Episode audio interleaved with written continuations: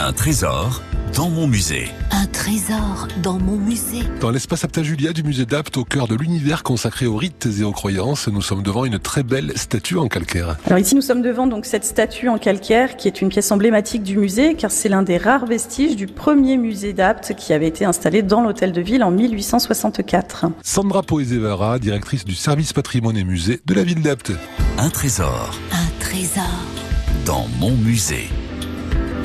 Cette statue, qui est une grandeur nature, représente un personnage drapé qui est assis sur un tabouret à franges. Il y a des encoches que l'on note sur les bras et les genoux qui indiquent la position d'attributs sans doute amovibles, qui ont disparu aujourd'hui. Cette représentation, en fait, elle est assez caractéristique de ce qu'on appelle les mères, c'est-à-dire des divinités féminines qui personnifient en général l'abondance et la fertilité.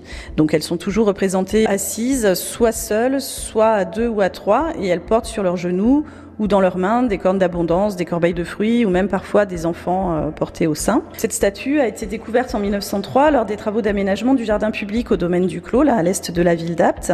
Elle témoigne vraisemblablement de la présence d'un espace cultuel à cet endroit. Et après sa découverte, elle avait été transportée dans la, la bibliothèque musée qui était installée dans l'actuel bureau du maire à la mairie euh, en 1864. Un trésor Un trésor dans mon musée.